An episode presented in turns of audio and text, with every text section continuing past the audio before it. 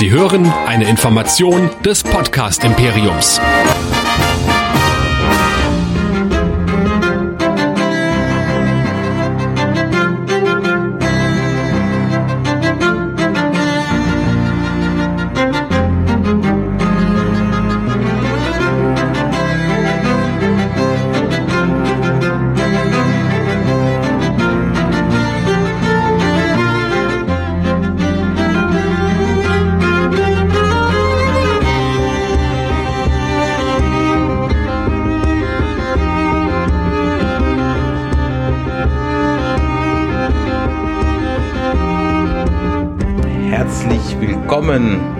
Montagabend Livestream über Star Wars The Mandalorian Season 2 Folge 1. Wer hätte das gedacht, dass wir uns so spontan hier einfinden für die ganze Geschichte?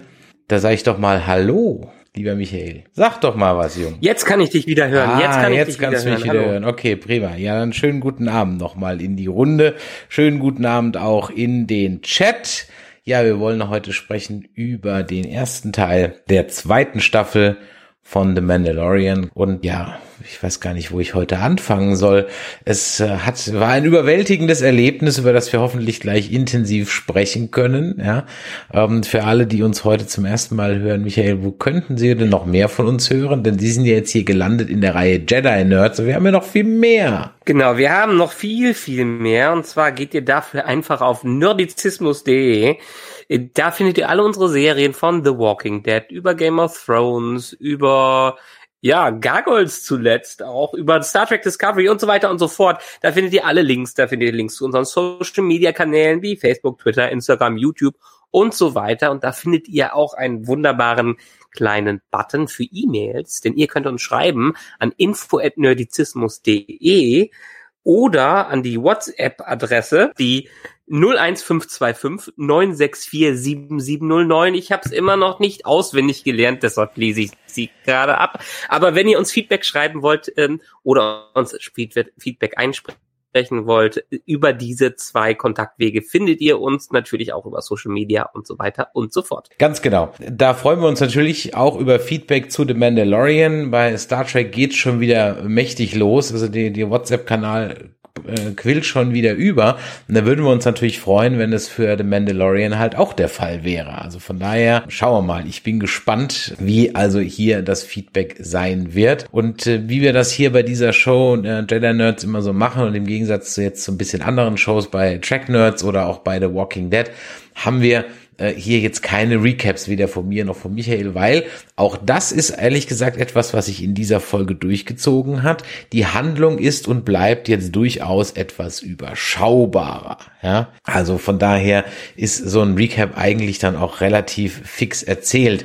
Aber bevor wir über die eigentliche Folge sprechen und wie es dazu gekommen ist und wie es uns gefallen hat, Gab es denn so im Vorfeld der Produktion irgendwie was Erwähnenswertes? Du bist ja da immer ganz gut informiert. Mhm, Also, äh, die waren von der Pandemie, die wir jetzt ja immer noch seit äh, fast einem Jahr bald haben, ziemlich unbeeindruckt, weil die haben ja ihre klassischen, dieses, ähm, dieses wunderbare mit dem großen Bildschirm im Hintergrund. Ich habe es gerade vergessen, wie es heißt. Und dementsprechend haben die schon lange vor dem Ganzen angefangen zu produzieren und das meiste geht wirklich bei denen in die Post-Production rein ähm, die natürlich auch jetzt viel vom Homeoffice und ähnliches gemacht werden konnte. Ähm, das Einzige, was wir jetzt massenweise immer mal wieder gehört haben, sind Gerüchte, was denn diese Staffel oder wer denn diese Staffel so alles vorkommen wird aus dem Star Wars Lore, wo uns die erste Folge ja auch schon überrascht. Aber ähm, ich weiß nicht, ob wir hier eigentlich einfach mal spoilern sollen, wer uns diese Staffel noch erwartet. Was meinst du?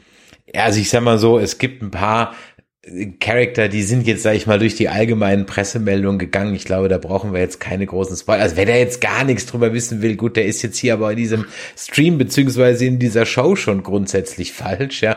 Denn wir gehen natürlich davon aus, dass ihr die Folgen gesehen habt, denn wir spoilern, was das Zeug hält. Ja, eine äh, Charakter ist, der es den Sprung von The Clone Wars, also von einer rein animierten Serie jetzt ins Reale geschafft hat, nämlich Asako Tano. Genau. Und die wird von Rosario Dawson gespielt, die viele vielleicht noch aus Daredevil kennen oder aus den ganzen Netflix MCU Sachen, wo die die Claire spielt. Die Nachtschwester, ne? Die Night Nurse, ne? Die Nachtschwester, genau, die Night Nurse. Und ähm, viele Fans waren leider nicht so begeistert davon, nicht weil das eine gute Schauspielerin ist, sondern weil die sich eher die Originalschauspielerin, die Stimme dafür gewünscht haben. Aber ich bin jetzt schon mal recht gespannt, äh, was, was, was die uns da liefert. Weil ich glaube, optisch passt sie ganz gut da rein in die Rolle. Ja, gut, unter so viel Make-up und mit diesem, mit diesem riesen Kopfteil da, also ich meine, da, da kannst du ja de facto eigentlich jeden reinstecken. Ich sehe übrigens gerade, ich muss mal dieses Kissen hier hinter mir wegmachen. Dann sieht nämlich so aus, als hätte ich so voll den steifen Nacken, was überhaupt nicht der Fall ist. Das, mach das hier mal weg. Ah. Hast du übrigens schon meinen, ja. meinen schicken Stuhl gesehen? Ich habe mir jetzt auch so. Ne, also zum, viel zum, Geld für ausgegeben. Zum, ja, also, naja, also es ist, es ist, sag ich mal, ein solider Golf mit gehobener Ausstattung, ja. Äh, ich, ich, muss, ich muss sagen, ich hätte natürlich auch gern das Recaro-Ding gehabt, aber da wollen die doch tatsächlich 800 Tacken für haben. Das fand ich dann für so einen Bürostuhl ein bisschen, ein bisschen viel. Ja, da sind wir jetzt so im, mit, mit, im Mittelklasse-Segment.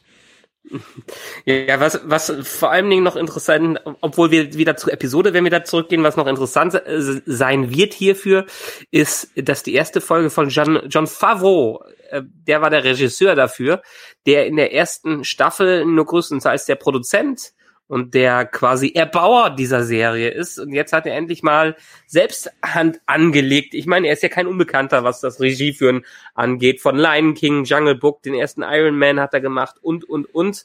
Ähm, also die, die Technik pusht er schon damit. Und jetzt bin ich mal gespannt, was du gleich dazu sagst, wie du denn die Regie, Regie bei der ganzen Folge fandest. Ja, können wir auch auf jeden Fall äh, gleich drüber sprechen. Es ist ja diese, diese Technik mit diesem Bildschirm, die hat sich, wo habe ich das denn letztens noch mal gelesen? Genau, genau Stagecraft. Da habe ich ja letztens noch mal irgendwo gelesen. Bei wem kommt das denn noch zum Einsatz? Jetzt habe ich es wieder vergessen. Aber irgendjemand äh, hat sich dem Ganzen jetzt angenommen und wird es auch, war das irgendwie nicht eine Marvel-Geschichte oder so? Ich weiß es nicht mehr. Ähm, ja, min mindestens, mindestens äh, die nächste Serie, die Obi-Wan-Serie, wird es auch intensiv einsetzen. Mm, aber im MCU ist, glaube ich, kann sein, dass WandaVision schon was dafür eingesetzt hat oder irgendwie sowas. Falcon and the Winter Soldier, ja. Irgendwie sowas, ja. genau, bin ich, bin ich mir nicht hundertprozentig sicher. Ja, eine Show, die ihren Showrunner behalten hat, die ihre Drehbuchschreiber behalten hat, die ihren Cast äh, fast behalten hat, beziehungsweise da ist irgendwie so ein Gerücht im Raum, dass es ähm, dem Pedro Pascal jetzt unter dem Helm doch ein bisschen zu warm wird und er irgendwie keinen Bock mehr hat und angeblich ja vom Set gegangen ist. Echt? Das habe ich nicht mitbekommen. Hast du gar nicht das mitbekommen? Ist, also das, okay. das ist ein erstes Gerücht, was ich davon jetzt höre. Ich meine, der muss ja nicht die ganze Zeit darunter sein.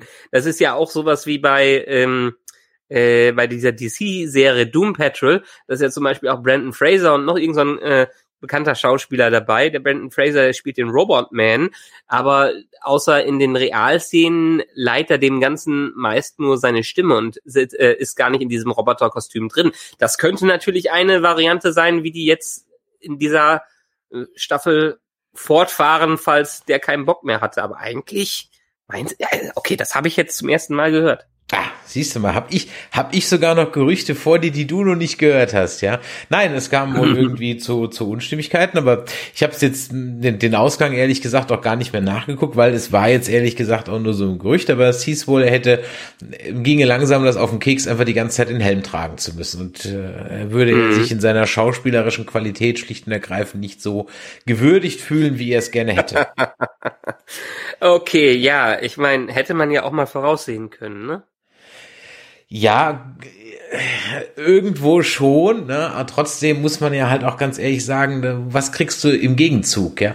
Das ist wie wenn du dich darüber beschwerst, dass du als James Bond Darsteller festgenagelt bist. Es gibt halt Schlimmeres, ja. Ich verstehe ja mhm. aus so einer künstlerischen Warte raus, dass man dann auch was anderes machen will oder mit was anderem, aber sicher dir einfach ein geregeltes Einkommen bis zu deinem Lebensende. Und wenn du einmal so eine tragende Rolle in, ähm, wie in Star Wars eben hattest oder Star Trek oder Harry Potter oder Herr der Ringe, dann äh, bist du doch in der Sache eigentlich doch erstmal ausgesorgt, ja. Klar, natürlich ähm, kommt dann immer sowas wie, ja, aber ich ich bin auch, kann noch so viel mehr sein als Harry Potter, ich kann noch so viel mehr sein als Frodo, ja. Aber es schaffen ja andere auch. Zum Beispiel, jetzt müssen wir gerade noch mal uns, äh, unser Haupt verneigen vor Sean Connery. Der ist durchaus mhm. geschafft hat, sich vom James Bond zu emanzipieren. Sehr erfolgreich. Ja, ja ein, ein, ein sehr, sehr großer, der von uns gegangen ist. Und es gab jetzt irgendwie zuletzt Gerüchte in den letzten Tagen, dass ähm, einer von, ich glaube, von irgendeinem Setfilm, bei dem Brad Ratner die Regie geführt hat, da sollte Sean Connery mitmachen. Und ähm, ist dann am Ende hat die Schauspielerei aufgehört äh, nach diesem Film, weil er keinen Bock mehr hatte auf das, was der Brad Ratner da am Set äh, gemacht hat. Hat irgendwie, wollte irgendwie mit dem über Sachen sprechen und hat auch beim Skript mitgeholfen und hat den Regisseur gefordert, dass ja die Autoren, äh, Autoren auch mitsprechen können. Und dann bei ein, zwei Calls war der Ratner einfach nicht dabei. Und dann hat Connery einfach gesagt, ja, brauche ich nicht bin jetzt weg. Tschüss. Hat, glaube ich, auf 27 Millionen verzichtet. ja, war ich jetzt noch nicht in der Situation, um mal eben auf 27 Mille verzichten zu können, ja. Also vielleicht, ich bezweifle auch, vielleicht komme ich noch mal dahin, ja. Ich 100 Millionen im Lotto gewonnen habe, dann kann ich auch auf 27 Millionen verzichten oder so, keine Ahnung. Ja. Ja, also das, wie gesagt, so zum, zum Gerüchten, die wir da äh, so gehört haben. Und ähm, dann war man jetzt ja auch sehr schnell dran. Ich meine, ganz ehrlich, das war jetzt wirklich durchgezogen. Ne? Letztes Jahr im Oktober haben wir über die, haben wir die erste Staffel geguckt und jetzt im Oktober, oder beziehungsweise ja doch, 30. Oktober, haben wir jetzt angefangen mit der zweiten Staffel. Also das äh, kann auch nicht jede Serie von sich behaupten, die so knallhart das durchzieht. Und ich war sehr froh, dass Folge 1 jetzt auch endlich mal eine Folgenlänge hat, mit der man was anfangen kann, nämlich knapp 54 Minuten. Mm, das, das hat mich auch total überrascht. Ich meine, vielleicht ist es ja ein Ausrutscher, ein kleiner, den die dabei hatten. Äh, warten wir mal ab. Es ist ja nicht ganz 54 Minuten. Man muss ja ehrlich sein, die haben das Recap vorne und die haben nochmal das lange Outro am Ende. Also sagen wir mal 50 Minuten geht das Ganze, aber trotzdem für die bisherigen Folgenlängen, wir haben schon so einen kleinen Blockbuster präsentiert bekommen. Absolut. Und dann würde ich sagen, schwenken wir jetzt auch mal ein in unsere Meinungen zur dieser ersten Folge. Und ich muss ja ganz ehrlich sagen, ich habe es eingangs schon gesagt, leck mich in der Dash, das war fett. Das hat Spaß gemacht. Das war zwar, ja, man könnte jetzt böse sagen, auch nicht viel Neues. Okay, können wir gleich drüber reden. Aber ich war erstmal hin und weg hin und weg aus ganz, ganz vielen Aspekten. Was war dein erster Eindruck, als du die, hast du es einmal geguckt oder zweimal? Ich habe es zweimal geschaut okay. und ich muss sagen, ich fand's cool. Wie, das hat sich, wie gesagt, für mich wie so ein kleiner Kurzfilm ange, angefühlt und dieses Format ich meine, in der letzten Folge Discovery haben wir schon besprochen, dass ich von dieser Art von der Präsentation, der westernmäßigen Präsentation, dass ich das ganz cool finde und dass ich dieses gerade Backwater Town, in dem der ein, der eine Held auftaucht, dieses Prinzip immer, immer recht liebe, wenn es gut umgesetzt wird und atmosphärisch war. Und das muss man sagen. Ähm, auch wenn wir am Anfang ein bisschen Bruch hatten von der ersten Szene bis hin zu der Mos Espos hin bis zu Tatooine hat's doch schon, hat die Stimmung noch ganz krass gewechselt, aber dann hat sie sich durchgezogen und ist wirklich, ich konnte es schon fast mit dem, mit einigen Romanen aus der Dark Tower Reihe von Stephen King vergleichen. So hat sich das für mich angefühlt mit dem Lone Gunslinger. Okay, dafür bin ich jetzt nichts, also ich habe zwar diesen unsäglichen Film gesehen, äh, aber mehr weiß ich ja. über Dark Tower halt leider auch nicht. Deswegen kann ich dir an dieser Stelle nicht folgen. Gehen wir mal, versuchen wir es mal noch ein bisschen chronologisch zu ordnen. Also, wir haben, wir steigen sofort ein. Also es geht wirklich sofort los. Ähm, der Mandalorian landet auf, ja, wo landet er? Ein nicht näher genannter Planet. Und das war schon mal ganz interessant, all dieweil äh, ich habe noch, kann mich nicht dran erinnern, im Star Wars Universum schon mal Graffiti an der Wand gesehen zu haben. Das, äh, das hat sich so ein bisschen angefühlt wie so ein Überbleibsel von dieser mysteriösen Underworld-Serie, die George Lucas ja lange geschrieben haben soll. Also äh, so hätte ich mir das vorstellen können, dass wir wirklich in den untersten ähm, im, im, im, im dreckigen Teil der Galaxie, äh, Galaxie, äh, Galaxis unterwegs sind. Und äh, das war schon äh, wie, so, wie so eine ver verkorkste Zukunftswelt von Coruscant. Ja, und da steigt also der Mandalorian aus seiner wie heißt das Schiff nochmal? Falcon Crest? Nicht. Razor Crest. Razor genau, Crest. Razor Crest. Genau. Besucht ein Wrestling-Schaukampf, zwischen zwei Gamorianern. Das fand ich ja auch herzallerliebst. Man hat sich mhm. überhaupt im Publikum extrem viel Mühe mit verschiedenen Rassen gegeben. Manche kannte man schon, aber die meisten waren eigentlich wirklich neu. Und ich meine, das, ich war dann auch froh, dass anscheinend der Trailer wirklich äh, sich eigentlich nur aus der ersten, fast nur aus der ersten Folge bedient hat. Ne? Ja, echt, habe ich noch gar nicht zurückgeschaut. Ich hatte den Trailer gar nicht. Ha, nee, nee, wir haben doch. Ich sage ja fast äh, nur aus der ersten Folge. Ja, ja okay, fast ja, nur ja, aus der ersten Folge bedient hat. Ja, da sehen wir also den Mandalorian, der einen Tipp gekriegt hat und auf der Suche nach Hinweisen ist, nämlich ähm, auf der Suche nach einem weiteren Mandalorianer. Ähm, und äh, er fragt dann einen zwielichtigen, ja, örtlichen äh, äh, Gangsterboss eben, wo er da hin muss. Und das geht natürlich nicht erstmal ohne eine kleine Keilerei von sich.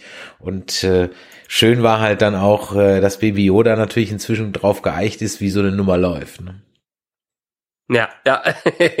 ich meine, der ist äh, wie ein guter, guter Begleiter, wie äh, jetzt, ich habe irgendein Video gesehen, äh, wo der als Katze ersetzt wurde. Katzen sind ja auch so immer hinterher, dass sie auf alles aufpassen und äh, Gefahr wittern, bevor sie kommt.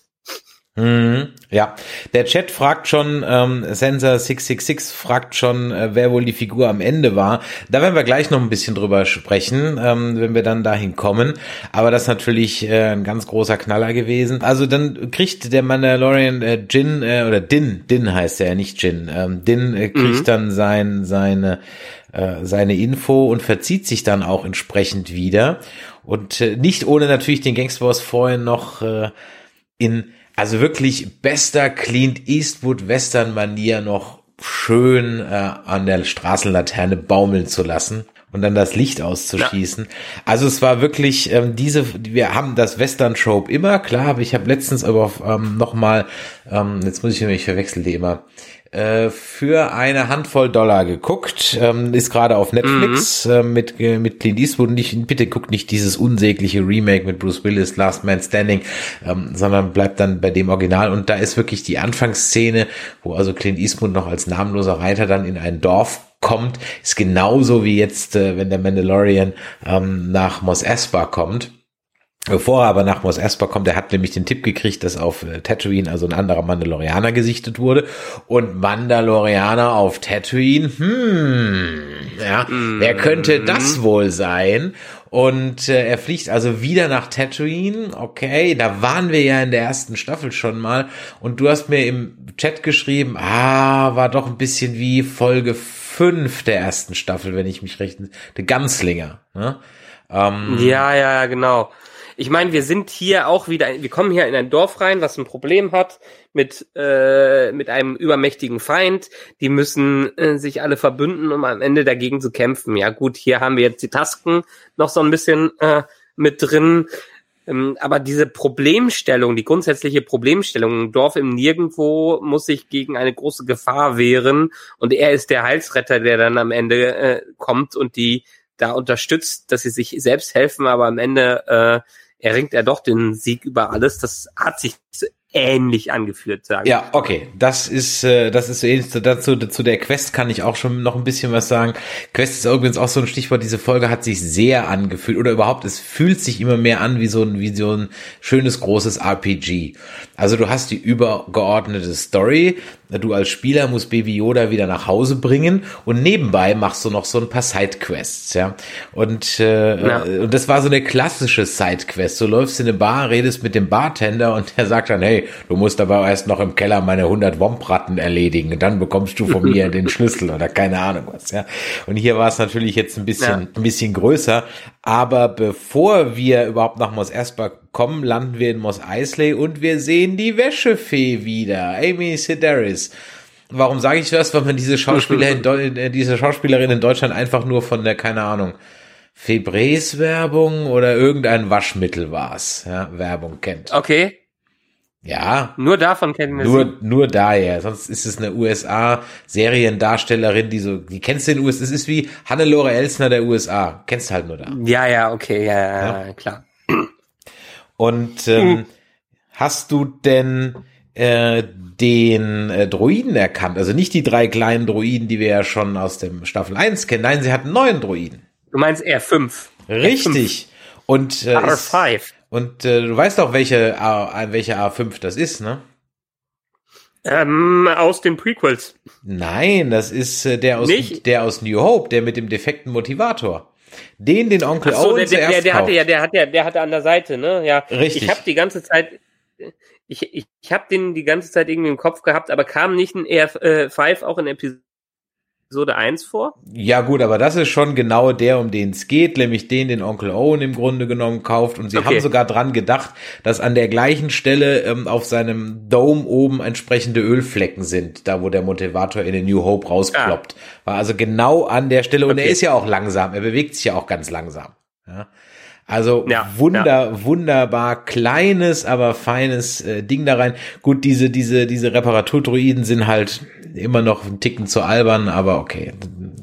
Die sind halt so. Die sind halt so, wie sie sind. Ne? Ja, aber äh, genau diese, diese Reparaturdruiden und noch so ein paar andere, diese kleinen Viecher, die immer mal wieder im Hintergrund zu sehen war, dieses kleine Verspielte, ähm, plus dadurch, dass wir ja auch Anleihen auf Podracing und so haben, äh, hat John Favreau schon ganz stark in Richtung Ästhetik von den Prequels gebracht, ohne jetzt die direkt aufzugreifen. Also die hat, ich meine, George Lucas hat ja auch gerade in den Prequels und dann später in den Special Editions so viel reingehauen, was im Hintergrund passiert ist. Und das hat mich sehr stark daran erinnert. Ich meine, die Druiden damals auch, aber jetzt hat er noch die ganzen kleinen Viecher in der Wüste, äh, Wüste gehabt, die ähm, animierten Hunde von den Tusken und so weiter. Ich weiß nicht mehr, ich weiß nicht, wie die heißen, äh, aber das hatte schon einen ganz starken Prequel-Vibe, was er damit reingebracht hat. Aber ohne den Look, ohne den Prequel-Look. Ja. Und äh, von daher äh, finde ich das eigentlich ganz schön. Der Chat fragt, habt ihr den Italo-Western gemachten Fan-Trailer zur ersten Staffel gesehen? Ich habe ihn gesehen. Hast du den auch gesehen? Den Mandalorian-Trailer, der so auf Italo-Western gemacht war. Ziemlich, ziemlich gut gemacht. Mm, Kann sein, ist dann in meinen Massen von Videos bei mir gerade wieder untergegangen. Wir werden den dann in den, in den Show Notes auf jeden Fall verlinken. Also, er bekommt dann eben ähm, einen äh, auf einer Karte gezeigt, wo er hin muss, ja, und äh, dann ist es ja auch so, dass dann also neben Moss Eisley, Moss Espa noch ein drittes, ich habe es jetzt gerade vergessen genannt wurde, ein irgendein drittes Moss genannt wurde. Und das ist übrigens Ja. das Kaff, aus dem ähm, Anakin kommt. Kleine Annie. Genau. War es nicht Most Elpos oder so? Ja, irgendwie sowas, genau. Und äh, er Ja. macht sich dann eben auf den Weg mit dem bekannten Speeder, den wir dann schon kennen, und kommt dann eben in diesem, ja, in diesem Kaff einfach an. Und ja, und dann passiert eben das, was ich vorhin meinte, mit der, mit der, er holt sich seine erste Quest ab, nämlich, dass er dann in den, in die Bar geht und mit dem Barkeeper dann da redet ein, eine Rasse, ich habe vergessen, wie sie heißt, äh, die wir als Wachen ähm, kennen aus Return of the Jedi bei Jabba. Ja. Ähm, da war Ja. diese Wache auf den Segelgleitern äh, immer öfter zu sehen. Dann kommt auch schon der Sheriff der Stadt in Form von, jetzt sei doch mal so nett, guck mal eben, wie die Rolle heißt. Cop, Kopf, Kopf, Cop. Cop. Ich habe es ne? mir aufgeschrieben. Sei so nett, wie heißt Ja? Cop irgendwas. C-O-B-B geschrieben. Ja, nehmen wir Äh, mal Cop. Ja, ich hab's, äh, hab's- ich hab's auch nur Cop äh, drin. Passt aber auch. Also Cop kommt, gespielt von Timothy Oliphant, den ich erst gar nicht so erkannt hatte. Ich dachte mir nur so, hm, der hat, aber es kann so an dieser Frisur gelegen haben. Der hatte so, es war so eine Mischung aus aus irgendwie so Brad Pitt und Pierce Brosnan irgendwie so. ja, aber Und- die, die Frisur, diesen, diesen Look hat er jetzt schon seit ein paar Jahren. Okay. Der ist ja auch in der Net Netflix, dieser Netflix-Zombie-Serie äh, zuletzt unterwegs gewesen. Also ja, das ist, der hätte eher in unsere Welt gepasst, äh, der Haarschnitt. Aber das ist, glaube ich, so, wie er gerade rumrennt. Und das Schöne ist ja, ähm, dass sowohl Timothy Oliphant als auch der Barkeeper beide auch in Deadwood mitgespielt haben. Richtig, ja, genau, richtig. Also da gab es so ein kleines Deadwood-Reunion. Ich dachte im ersten Moment so, na, das wird doch nicht, die werden doch nicht einfach, die werden doch nicht einfach und dann haben sie es auch nicht gemacht. Im ersten Moment habe ich einen Schreck gekriegt, weil ich dachte, oh Gott, wer steckt, welche, wer steckt denn da in der, in der Rüstung von Boba Fett drin, ja? Wer, wer passt denn da so gar nicht rein, wie so ein schlechtes Cosplay?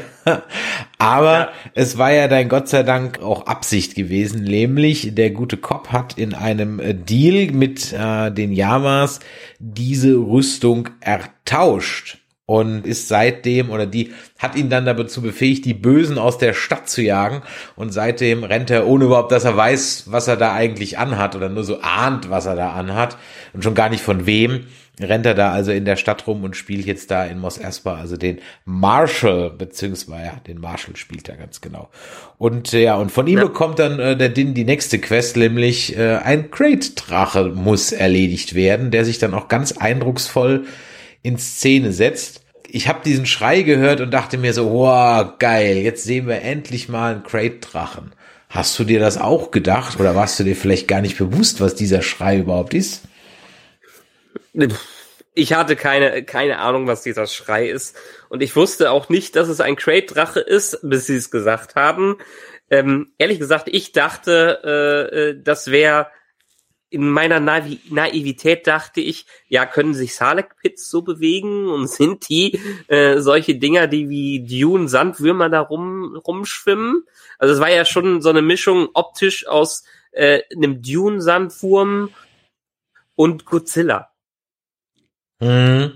Ja, also die Crate-Drachen bisher, also Crate-Drachen, fangen wir mal damit an. Das erste Mal, dass man einen Crate-Drachen gesehen hat, ist eigentlich in New Hope nämlich als Skelett im Hintergrund, wenn C3PO auf Tatooine landet und da einsam durch die Wüste irrt und von den Javas dann gefunden wird. Da sieht man im Hintergrund ein Skelett von einem ja, ja, in jetzt, wenn man jetzt das Verhältnis hat, eher kleinerem Crate-Drachen. Ja. Das war aber namentlich nie benannt. Ob das im Drehbuch steht, habe ich jetzt ehrlich gesagt nicht nochmal nachgeschlagen, aber es war namentlich nie benannt, zumindest nicht im Film. Dann fuhren wir ein bisschen vor, nämlich zu der Szene, wo also Luke von den Sandleuten überwältigt wird und Obi-Wan die dann verscheucht. Und dieses Geräusch, das er macht, die Suhu, ja, ähm, war eben dieser Schrei, den wir jetzt dann gehört haben. Auch das war nie benannt im Film, aber da bin ich mir ziemlich, ziemlich, ziemlich, ziemlich, ziemlich, ziemlich sicher. Vielleicht weiß es im Chat jemand besser, aber ich bin mir ziemlich sicher, dass im Drehbuch stand, ich habe das jetzt echt nicht nachgeschlagen, habe das Drehbuch irgendwo rumfliegen, dass im, im Drehbuch Great Dragon with the sound of a great dragon he vanishes the Tuscans oder irgendwie so ein Kram steht. Und dann in der, in der Roman, äh, Im Roman zum Film dann auch. Also da kam das zum ersten Mal vor. Und dann war das Thema eigentlich durch. Dann wurde der Schrei in den Special Editions immer wieder ein bisschen abgedatet und immer ein bisschen krasser gemacht, ja, weil einfach dieses Rufen, das, das äh, reicht ja heutzutage nicht mehr. Also hat man da immer noch ein bisschen äh, draufgelegt. Und dann in äh, Knights of the Old Republic, da sind die dann äh, wiedergekommen, sogar richtig als Quest und lustigerweise ziemlich genau als die Quest, die wir jetzt in, dem, in der Serie gesehen haben. Denn so ziemlich genau so läuft die Quest in Knights of the Old Republic ab. Okay. Ja, ich muss ja sagen, dieses ganze Side-Lore bin ich oft bei Star Wars raus. Ähm, ich gucke die F Filme viel bei Star Wars und interessiere mich auch für viele Dinge, die jetzt für die Filme wichtig sind. Ähm, aber ich habe zum Beispiel Clone Wars, hatte ich mal angefangen, bin dann mit dem Look nicht klargekommen. Dementsprechend auch Rebels nicht geguckt oder nicht weiter geguckt. Und ich meine, dann gab es ja lange Jahre das, äh, das Extended Universe und andere Sachen. Äh, in der Zeit war ich eigentlich in anderen Franchises drin und habe dann eher immer die Hauptfilme genossen. Deshalb finde ich es ganz spannend, jetzt gerade auch mit dem Mandalorian die, die ganze Side-Lore zu erkunden und zu sehen, was gibt's in den, diesem Universum denn noch, weil wenn ich mir jetzt denke, gut, der Drache sieht wie so ein Sandwurm von Dune aus, wird mir erst später klar beim Nachlesen oder wenn du es erklärst, dass es ja das alles schon gibt, dass es diesen Aufbau und Unterbau in diesem Universum gibt, was ich dann wiederum wunderbar finde, weil einfach kleine Details wieder auf, aufgenommen werden. Ja, es sind auch so kleine Details wie die Ice Cream Maschine, die auch wieder vorkam. Ja. Ähm, mhm. ja, also der äh, Sensor 666 äh, schreibt gerade im, im Roman steht es genau. Also im Roman bin ich mir extrem, also weiß ich auch, dass es drin steht. Ich bin, ich glaube, es steht auch im Drehbuch. Also von daher das mit dem, aber das, es stehen so viele Dinge in den Romanen früher drin, die, die ja auch teilweise dann es manchmal ja in der, in der deutschen Synchro ja gar nicht so geschafft haben, weil natürlich die deutsche Synchro bei New Hope irgendwie davor stand und sagte, was, was wollen die von mir? Ja? Wovon reden die überhaupt? Ja, Senat, Republik, es gab ja keinen Kontext, ja, in den das irgendwie hätte gesetzt werden können. Und äh, von daher ja. sind natürlich in der deutschen Version einige Übersetzungsfehler und auch viele Dinge dann dadurch die Lappen gegangen, weil die einfach gar nicht wussten, was, was wollen die eigentlich von uns. Ne? Und äh, deswegen heißt es auch in der deutschen noch nicht Emperor, äh, haben die noch Imperator noch mit Kaiser übersetzt. Ne?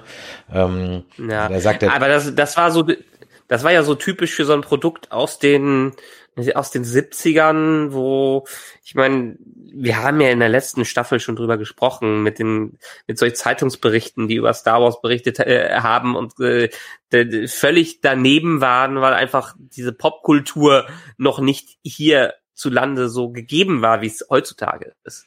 Ja, ich erinnere mich an diesen unsäglichen Cinema-Bericht äh, von Return of the Jedi mit, äh, Prin, äh, mit Königin Laia.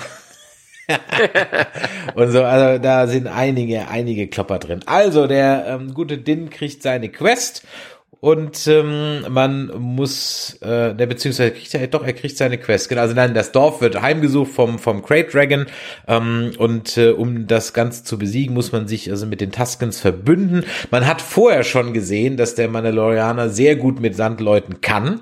Schöne Szene ja. auch, übrigens auch mit diesem ganzen Gegrunze und so wirklich, weißt du, da sind wir wieder bei dem Show, don't tell. Ja, das ja, ist für mich ja. so ein klassisches Beispiel für Show, don't tell. Es war vielleicht eine 20, 30 sekündige Sequenz, wo der beim ersten Mal beim Lagerfeuer sitzt, meint so, ey, okay, ich habe verstanden, der kann gut mit denen, der spricht deren Sprache, der weiß, wie das bei denen funktioniert. Super.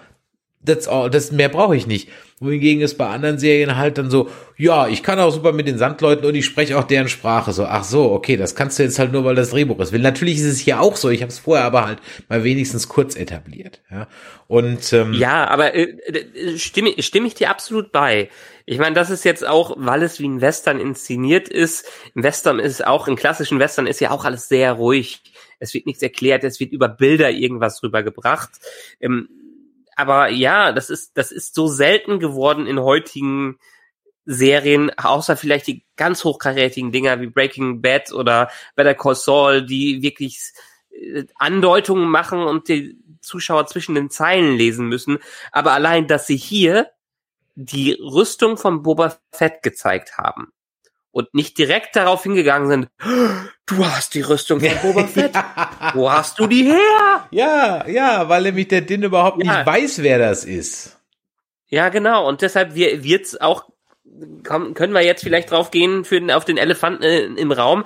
Deshalb weiß wahrscheinlich auch die Großzahl, der Großteil der Zuschauer, der so auf Disney äh, Plus guckt und nicht der größte, nicht die größten Star Wars Gucker sind, ähm, dass am Ende es wahrscheinlich sogar Boba Fett war, weil es der Schauspieler von Django Fett aus den Prequels war, den wir da gesehen haben. Richtig, genau. Also es gibt folgende Möglichkeiten, ähm, wer das jetzt am Ende gewesen ist. Jetzt sind wir eigentlich schon beim Ende. Ich wollte noch gar nicht zum Ende. Springst du wieder zum Ende? ja, jetzt, ist, jetzt springst du wieder zum Ende, aber gut, komm, dann reden wir über den Elefanten im Raum. Also, Boba Fett ist wieder da. Und wenn es nicht Boba Fett ist, dann ist es ein Klon. Aber es ist kein Klon. Ganz ehrlich, der hat Sporen. Es ist, es ist Boba Fett. Punkt. Meiner Meinung nach ist es Boba Fett. Die gehen jetzt nicht noch so einen Twist und sagen, oh, es ist ein Klon aus den Clone Wars oder so. Nee, nee. Klar, das passt mhm. altersmäßig nicht so ganz, okay. Aber das kriegen sie irgendwie weg erklärt, wenn sie es oder genau. Al Alters, altersmäßig ist das eigentliche, wahrscheinlich das eigentliche Problem, was viele jedenfalls im Netz geschrieben haben. Weil wenn wir jetzt mal in die Timeline äh, schauen, äh, die Prequels waren 30 Jahre vor den Originalfilmen richtig, ne? Ja, sowas um den, ich habe jetzt die genaue Jahreszahl nicht im Kopf, aber so um den Dreh. Ja. Unge, ungefähr vielleicht 20, 20, 30, äh, 20, 30 Jahre. Obwohl er, er hat 20 Jahre. Ich meine, Luke und Lea sind 20 Jahre vielleicht mal äh, ja. alt in den, ja, 20 Jahre. Äh, der junge Boba Fett in den Prequels bei den Klonkriegen 10, war elf, genau, 20 Jahre müsste der 30 sein und ähm, das spielt jetzt wie viele Jahre nach? Sechs Jahre, also der, ja, der müsste so um die 40, Mitte 40 sein. Reinrechnerisch. Mitte 40, okay. Ja, müssen wir natürlich noch mit einrechnen, dass er in Salek Pit reingefallen ist, dass er wahrscheinlich schwer verletzt da rausgekommen ist, wie es hier in der Episode dann angedeutet wurde, dass er wahrscheinlich ähm, äh, aufgegriffen wurde von den, wie heißen sie, ähm, äh, Jabbas. Jabbas. Äh, nee, ähm, Jabbas, genau. Äh, und Vielleicht ist er entkommen, vielleicht hat er seine Rüstung aufgegeben. Es gibt verschiedene Varianten, da muss man jetzt gucken, welche welche gespielt wird. Es gibt ähm, ja. es gibt Romanvarianten, ähm, da geht es, ich kürze das jetzt sehr ab, da geht es im Grunde genommen darum, dass er also im Salak landet ähm, und dort dann auch entsprechend, äh, ich sag mal, angefangen wird zu verdauen, seine Rüstung, wobei das ja auch ein bisschen albern ist, das ist ja keine Ganzkörperrüstung, das sind ja nur Teile, aber er hält auf jeden Fall die Verdauung ein bisschen zurück. Und äh, der Salak hat aber eine Eigenheit, nämlich er verbindet sich äh, mental mit seinen Opfern, warum auch immer, während er sie dann tausend Jahre lang allmählich verdaut. Und in diesen ähm, Zeit, wo er Aha. dann da sich verbindet, bekommt also Boa Fett alle anderen Gedanken von allen anderen Opfern da auch mit, die so da reingefallen sind an dem einen Tag.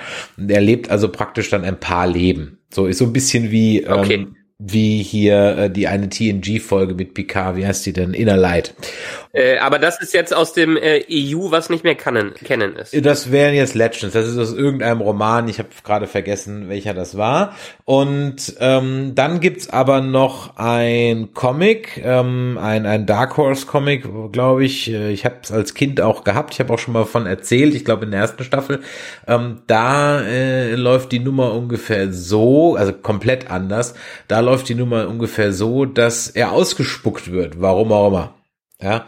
Ähm, okay. Und äh, liegt dann benommen in der Wüste, wird dann von Javas gefunden. Ähm, dann passieren ein paar Dinge, die ich vergessen habe. Und ähm, aus irgendeinem Grund ist dann Han Solo auch wieder auf Tatooine und sie begegnen sich, kämpfen auf dem Dach eines Sandcrawlers und am Ende fällt der Sandcrawler mit Boba Fett wieder in Salak rein. Das ist das Comic. Okay, also dieses typische, wir haben ihn gerettet, um ihn auf die gleiche Art sterben zu lassen, weil wir ja dann doch nicht ganz an den Kanon dran wollen. Genau, aber das ist wie gesagt ein Comic von, also den habe ich als Kind gehabt, lasse 83, 84 gewesen sein. Okay. Äh, ja gut, ich meine, diese, diese Episode also, haben wir Entschuldigung, und, und zu dem Roman noch, zu ja. dem Roman noch, um das zu ja. also er verbindet sich, er lebt dann da ein paar Leben und ähm, er baut dann eine äh, Verbindung auf mit, mit dem Salak und, und trickst ihn dann irgendwie aus und in einer Sekunde lässt er irgendwie ein bisschen locker und dann kann er sein Raketenpack mhm. zünden und entkommen. Irgend so ungefähr war die Nummer. Wie gesagt, ich habe es auch nicht mehr so ganz im Kopf, aber so ungefähr war war die Nummer. Das müsste jetzt eigentlich dann auch so sein, wie es dann jetzt hier ist, wenn sie es überhaupt erklären. Aber ich denke schon, dass sie es ein bisschen erklären. Ich glaube nicht, dass sie es einfach so noch schon noch mhm. drüber weggehen.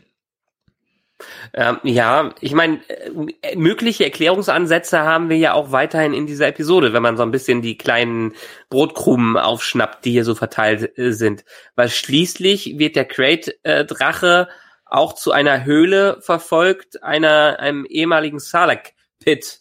Und wieso ehemalig? Ja, weil der Salak dann gefressen wurde, so ungefähr könnte es darauf hinweisen, dass man jetzt sagt, okay, deshalb ist er raus, weil der Crate-Drache äh, den Salek verspeist hat? Ja, kann auch auf sowas rausgehen. Also, weil ich jetzt wie gesagt nicht mehr weiß, in welchem Roman das ist. Ähm, vielleicht kann der Chat ja mal weiterhelfen. Vielleicht wisst ihr das ja. Ähm, kann ich jetzt auch nicht sagen, ob das jetzt ein Ding ist, was zu Legends gehört oder sonst irgendwas. Ja. Ach ja, guck, kaum, kaum sage ich, schreibt der Chat schon. Also im Roman zündet ähm, Boa Fett Sprengstoff seiner Rüstung genau und äh, schafft es so, dem, aus dem verletzten Salak zu entkommen. Genau, so war das nämlich richtig, genau. Und ah, ähm, okay. ähm, äh, das äh, sind ja das, das ist halt eben so so so diese diese Nummer. Ich weiß aber wie gesagt, vielleicht weißt du auch noch ähm, in welchem Roman das war und ob der jetzt noch zum äh, ähm, Legends jetzt schon ist oder ob der jetzt wieder Canon ist, weil ich weiß, wenn es jetzt ein Aftermath war, was ich aber gerade nicht glaube, da habe ich es nicht im Kopf, ähm, dann äh, dann wäre das ja wieder Canon. Ja, also von daher darum geht's. Aber was mir und jetzt, jetzt gibt's halt zwei Möglichkeiten bei der Figur. Also entweder es war Boba Fett. Mhm. Davon gehe ich aus. Die andere Möglichkeit ist, es ist halt irgendein random Clone Trooper, die halt so aussehen. Das wäre dann eher so wie in Rebels. Ne? Also in Star Wars ja. Rebels, da hat der Ezra ja ein paar Clone Trooper als Kumpel und dann wäre das halt so einer, aber glaube ich nicht. Glaube ich nicht. Ja, also das, das ist schon Boba Mhm. Fett. Und das ist auch Ja. die Figur, die wir in der ersten Staffel gesehen haben, denn wenn man ganz genau hinhört, hört man auch die Sporen, ja, in dieser Folge Mhm. wieder laufen und auch bei der Folge 5 der ersten Staffel, der Ganzlinger, wo man die Figur sieht.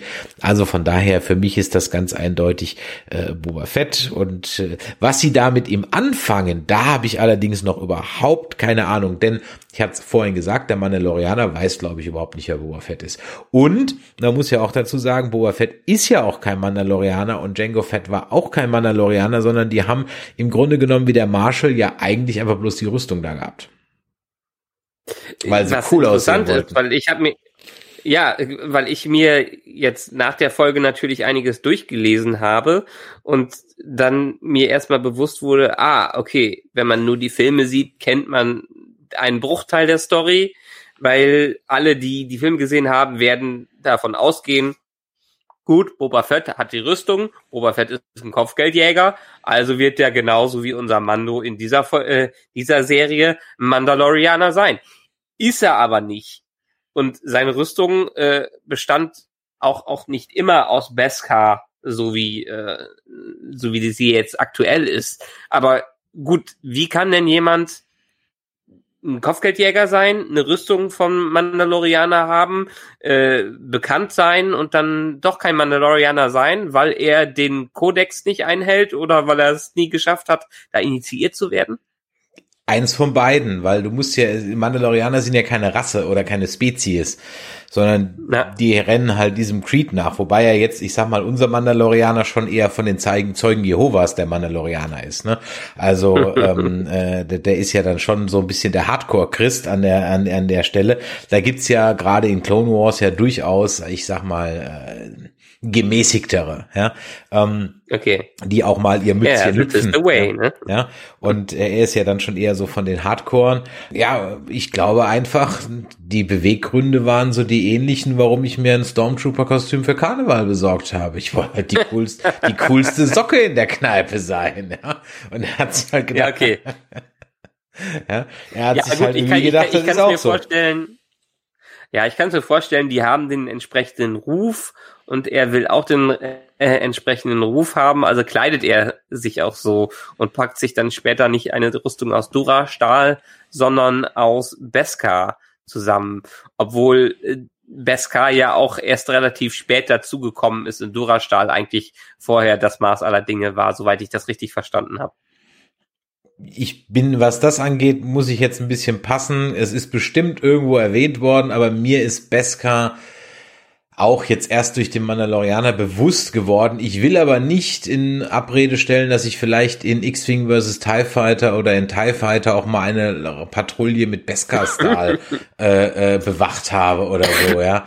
Äh, das äh, kann durchaus sein, aber das ist mir dann nicht, nicht im Gedächtnis geblieben.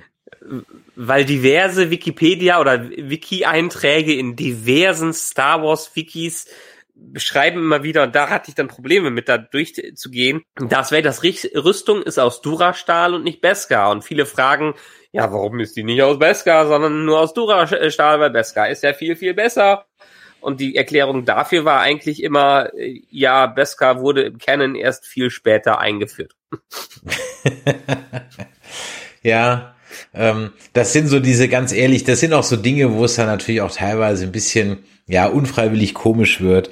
Äh, genauso wie die Tatsache, dass laut Canon ähm, äh, Darth Vader, also Anakin im Palpatine Memorial Hospital oder so Palpatine Recreation Hospital oder irgendwie sowas behandelt wird, ja.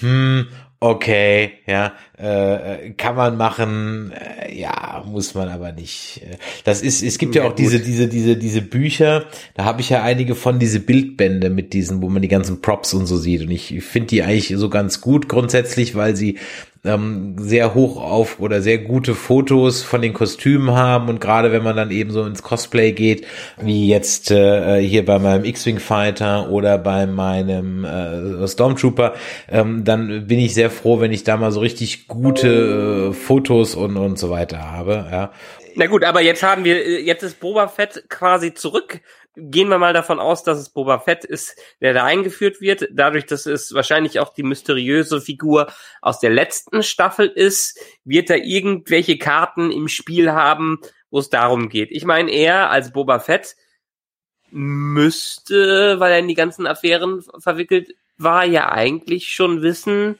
was Yoda oder dass es Yoda gab als Spezies.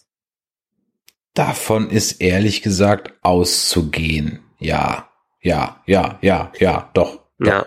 doch. Weil zuletzt hat ja, war ja Yoda auch ein General in den Klonkriegen. Und gerade als in Episode 2 das alles stattgefunden hat und er das Kind da in der Arena war, äh, hat Yoda ja auch den Tag gerettet, so ungefähr. Richtig, und Yoda war ja dann auch in diesem einen äh, Fighter, der da im sich in der in der Grube dann genähert hat oder den den den Weg dann freigeschossen hat. Also von daher, er müsste ihn kennen. Ja. Man muss ja, davon ausgehen, dass genau. er jetzt nicht persönlich, aber er weiß, wer es ist. So. Also wenn er das, das, das Baby, wenn ja. Baby Yoda sieht, müsste er wissen, worum es da geht. Ja. Was ich übrigens kurios finde hier ähm, an der ganzen Aufstellung der Geschichte, was ich mir aufgeschrieben hatte, die Mandalorianer sind vielen Leuten bekannt als Kopfgeldjäger. Obwohl irgendwie das Volk auch ein mystisches Volk ist und nicht mehr so oft auftritt, wie es eigentlich aufgetreten ist. Aber eigentlich müssten die Jedi doch immer noch so bekannt äh, bekannt sein oder in den Legenden ähnlich bekannt sein, dass die zumindestens einigen Leuten klarer sein müsst, müsste, was äh, äh die Macht ist und dass es mal äh, Ritter gab, die die Macht eingesetzt haben, weil mir kommt es vor, als wären die Mandalorianer hier bekannter als die Jedi und eigentlich müsste es doch andersrum sein, oder? Ja, das ist halt, das ist halt, äh, das ist halt so eine J.J. Abrams Scheiße, die halt vorne und hinten keinen Sinn macht. Ja, also es ist ja. ja nicht so, dass die Jedi jetzt irgendwie so Sektion 31 waren. Ja, äh, irgendwie so eine so eine Geheimdiensttruppe oder sonst irgendwas. Also ähm, das macht schon in den in jetzt in den in den Sequels halt einfach keinen Sinn, ähm, dass Ray die nicht kennt beziehungsweise glaubt, dass das Mythos ist und so weiter. Also ich meine, das ist nicht mal nicht mal. Na okay, die Sequels sind ja noch 30 Jahre weiter. Ja, aber ganz ehrlich, na, du weißt doch heute 30, heute 30, das war 1990. Hallo? Also ich ja, ja. jetzt mal ohne Scheiß, ja. Also wir haben zwar hier nur unseren einen Planeten, aber ich gehe mal davon aus, ja, ähm, dass du äh, die Hüter der Gerechtigkeit in der Galaxis ja nach 30 Jahren nicht völlig vergessen hat, vor allem nicht, wenn die in einem kompletten Genozid zum Opfer gefallen sind, ja. Und selbst wenn sie dann komplett, sag ich mal, aus der Geschichtsschreibung getilgt wurden, weil also die die die Imperialen dann so wie früher die ähm, die die Ägypter dann alles von denen zerstört haben, okay, hack dann, aber selbst dann, dann weißt du es doch trotzdem noch. Ja, ja, ja. Und ja. Äh, äh, das, das ist einfach so, so ein JJ-Schmonzes da, der, der einfach von vorne bis hinten keinen Sinn macht, nur um diesen bedeutungsschwangeren Satz zu haben. Da war einfach, der Satz war für den Trailer, ja, ähm, The Jedi, the Force, it's all true. Es war einfach nur für den Trailer so ein Satz. Nein, nein, nein, Moment. Ich, ich rede jetzt von der Serie hier. Ja, aber das ist Weil ja, das baut Serie ja darauf auf, baut ja darauf auf. Jetzt sind's Zauberer. Ja. ja, weil die Serie baut ja eigentlich eher auf den Originalfilm äh, auf. Ja, aber jetzt, weil die jetzt Sequels reden, davon jetzt reden sind ja schon lange weg. Und ich glaube auch nicht darauf hin, ja, aber ich glaube, die laufen auch nicht darauf hin, dass sie das irgendwie die Serie noch mit den Sequels verbinden werden, wie du ja immer noch oh, glaubst. Da wäre ich mir nicht so sicher. Wir haben jetzt schon die ersten kleinen Verweise auf die Prequels, äh, nämlich der Cop zum Beispiel ähm, seinen Speeder aus einer ähm, Podracer-Düse gemacht hat, die verdammt ähnlich der von Anakin aussieht, ja. Und ähm, ja. ja, also äh, ja. Und ähm, ja, wie gesagt, der Chat schreibt gerade, die Jedis wurden vom Imperium als böse Hochverräter hingestellt und die meisten Leute dürften keinen Jedi persönlich gekannt haben. Ja, mag ja alle sein. Trotzdem kann man nicht so tun, als wüsste das auf einmal keiner mehr und wäre das jetzt schon 500 Jahre her oder sowas, ja. Also selbst über die Inquisition weißt du heute noch mehr als die People da über die Jedi 30 Jahre später. Also das, nee, das, das macht keinen Sinn. Das kann man sich auch, das kann man sich jetzt mit Canon schön reden und schön saufen. Es bleibt aber trotzdem Kappes. Es bleibt Kappes. Brauchen wir nicht drüber reden, bleibt wie, Kappes. Wie, wie, wie Dr. Cox aus Scrubs sagt, würde das ganze Internet lahmgelegt äh, werden und es kein, ähm, kein, keine Pornos mehr im Internet geben, dann gäbe es nur noch eine Seite und zwar bringbackporn.com. Und so ähnlich wird es hier sein. Ja, also von daher, das ist einfach eine dumme Idee. Die braucht man sich auch mit Kannen nicht nachträglich schönreden. Es ist einfach eine dumme Idee. Bleibe ich bei. Prove me wrong, Internet. Okay, aber ähm, für, für mich ist es jetzt noch interessant, von dir zu erfahren, obwohl habe ich jetzt schon bei dir rausgelesen. Äh, also du bist jetzt von der Entwicklung begeistert und findest es nicht schlimm, dass die jetzt einen, der eigentlich tot sein sollte, wieder rausgraben, weil es für diese Serie passt? Nee, insofern nicht, als dass ich ja, wie gesagt, das aus dem Roman schon kannte, beziehungsweise ich das in dem Comic schon hatte. Also mein What hatte ich schon halt vor 35 Jahren. ähm, also von daher, äh, nö, das, ja, es ist aber ganz ehrlich, das, wenn ich, dann dürfte ich kein Star Wars mehr gucken und das ist ja ganz eher noch harmlos äh, im Vergleich zu den Hanebüchen Begründungen, wie Darth Maul wieder zurückkommt. Also da ist das ja gar nichts gegen, ja. Also äh, wie die Darth Maul wieder zurückgebracht haben, das ist viel haarsträubender, ja. Ähm, und da muss man schon ganz hart gesotten sein, um die Nummer zu kaufen. Im Gegensatz jetzt zu dem, also das ist da Pillepalle gegen. Das ist wirklich Pillepalle gegen. Nicht, dass ich dann das, was sie mit Darth Maul machen, schlecht finde. Ganz im Gegenteil. Aber dass sie ihn zurückbringen und wie sie ihn zurückbringen, war schon ziemlich Panne. Ja, aber das, was sie da mit ihm machen, ist okay. Ja. Jetzt mal in Solo außen vor, aber das, ich bin ja immer noch guter Dinge, dass wir irgendwann zu dem Solo-Film auch noch mal so ein da geht's noch weiter. Da kommt bestimmt noch was. Ich habe meine Hoffnung nicht aufgegeben. Ich fand den nämlich gar nicht so scheiße. Ich meine, äh, äh, wir haben wir haben ja die Lando-Serie, die kommt. Ja, die Lando-Serie? Obi-Wan. Ja, natürlich. Donald Glover, Donald Glover hat doch für ja? eine Lando-Serie unterschrieben. Ja. Okay. Na gut. Deshalb wird zumindest da ja was fortgeführt, auch wenn es keine Solo-Sequels gibt. Ja, okay, also Lando-Serie habe ich jetzt gerade nicht gehört, aber dann geht's dann da vielleicht weiter. Wie gesagt, die, die Obi-Wan-Serie. Ja, also lieber Sensor 666, du schreibst hier in Legends und bla, ganz ehrlich, nee ist Kappes. Kannst mir nicht von umstimmen, ist Kappes, ist eine dumme Idee.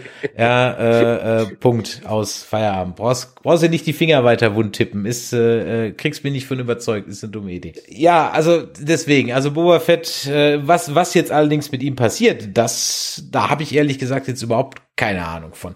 Ich schätze mhm. aber mal, dadurch, dass wir einen Antagonisten für, na gut, brauchen wir eigentlich überhaupt einen Antagonisten für diese Staffel?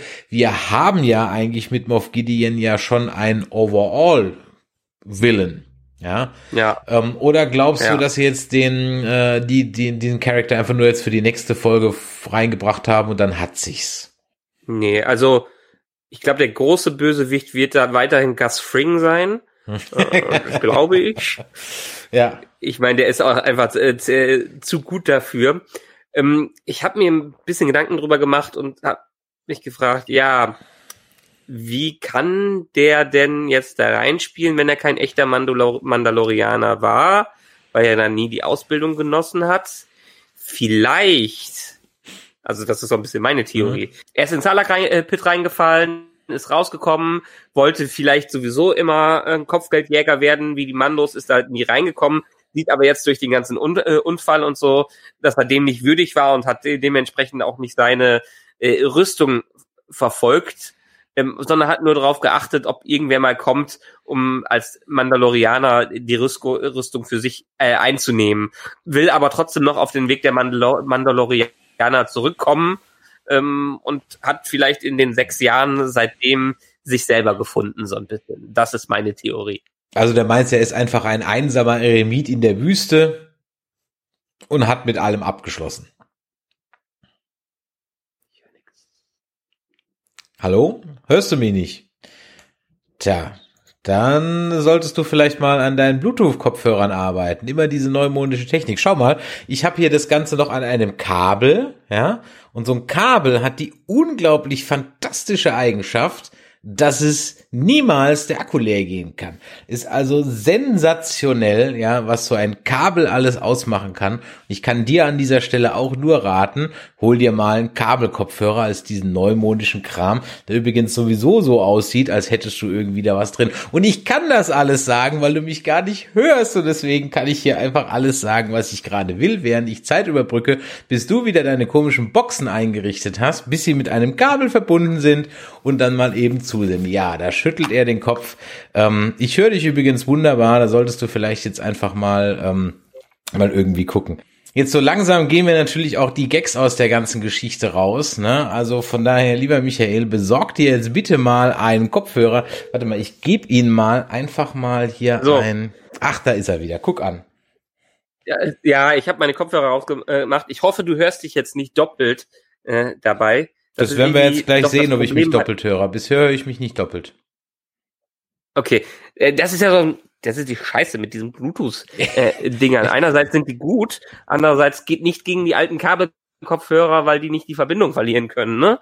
Ja, ja, ja, ja, mache ich demnächst auch wieder. Nur haben meine Kabelkopfhörer nach einer Weile immer wieder irgendeinen so scheiß Verbindung. Ich habe deinen ganzen Monolog nicht mitbekommen. Ich habe nur gesehen, ich hab, dass ich habe ich habe über ich habe über die Vorteile eines Kabelkopfhörers versus eines Bluetooth-Kopfhörers philosophiert, ja. Und ähm, ja. wenn ich da mal ganz kurz einen kleinen Exkurs machen darf, ich bin ein ganz großer Freund des Klinkensteckers, ja. Ähm, ich werde ja. wirklich, ich habe jahrelang Samsung-Handys gehabt, aber sollten die irgendwann anfangen, die Klinkenstecker abzuschaffen, bin ich kein Samsung-Kunde mehr. Ich sag's dir. Genau aus diesem Grund, genau aus so einem Grund.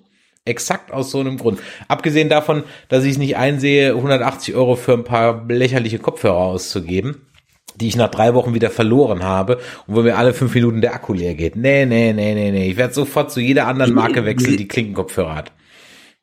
Die sind gut, die sind auch bequem und ich muss sagen, ich habe jetzt ich hätte vor einem Jahr nicht gedacht, dass ich irgendwie mal komplett auf Bluetooth-Kopfhörer wechsle. Äh, bis auf jetzt so ein paar kleine Probleme. ja, aber ich habe jetzt seit wirklich fast einem Jahr kein, kein, keinmal mehr meine äh, klassischen Kopfhörer benutzt. Und die sind auch durchaus durch ihre Ladeschalen sehr convenient, möchte ich jetzt mal sagen. Deshalb, äh, vielleicht liegt es auch an meinem scheiß Laptop. Ich brauche mal äh, einen neuen Laptop. Du holst ja auch einen neuen Laptop gucken wir mal, ob es äh, ob's dadurch äh, besser wird. Aber solange du kein Feedback bekommst, ist ja gut. Nee, nee, das, ähm, das alles Jetzt sag doch noch mal eben ganz kurz, fass noch mal für mich zusammen, was du eben gesagt hast. Nein, alles gut. Ich habe äh, im Grunde genommen nur gesagt, dass, also ich, ob wir jetzt davon ausgehen können, dass Boba Fett vielleicht überhaupt keine große Rolle hat, sondern schlicht und ergreifend als einsamer Eremit in der Wüste lebt, wir in der nächsten Folge ein kleines Gespräch mit dem haben und dann hat sich's das. Hm. Ja. Weil okay. wir, wir haben ich, einen ich, großen Overall Gus Frink äh, Bösewicht, also von daher, es braucht, glaube ich, keinen nee, zweiten. Als Bösewicht sage ich ja auch noch nicht mal.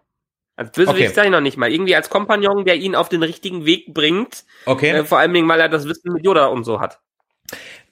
Das, das wäre also sozusagen als erweiterter weiser Tippgeber. Okay, gute Idee. Ja, gute Idee. Macht auch Sinn. Macht auch Sinn.